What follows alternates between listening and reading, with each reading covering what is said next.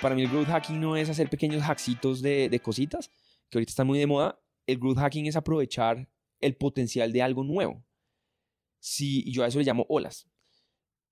Si todo el mundo está buscando en Google, nadie sabe cómo eh, salir de primero en Google y tú eres de los primeros, pues te, te comes el Internet, te comes las búsquedas y creces como loco. Lo mismo pasó, por ejemplo, cuando sacaron el primer sistema de referidos.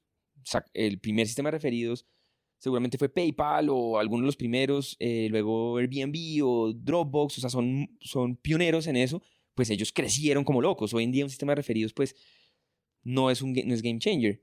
Ya todo, todas las aplicaciones tienen eso.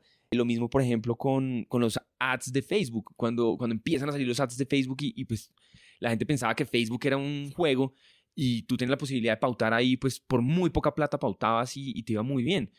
Para mí, la gran definición, lo grueso de growth hacking es aprovechar, aprovechar tendencias que aún no, han sido descubiertas, ¿cierto?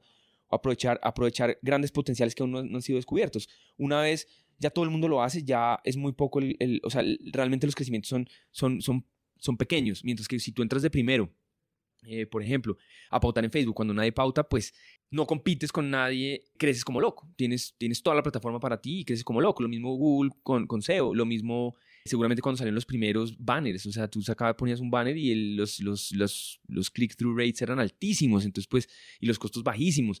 Esas cosas es realmente lo que te lleva de 1 a 10 en un minuto. Otra de estas cosas que lo, lo que yo le llamo growth hacking, que era simplemente pues... Eh, sacamos una aplicación, no hay aplicaciones, pues salíamos en todas las revistas, salíamos en todos lados porque pues era contenido local para la gente, no había mucho más que decir, entonces pues simplemente crecíamos 10x al año, solo porque no había más eh, contenido colombiano interesante.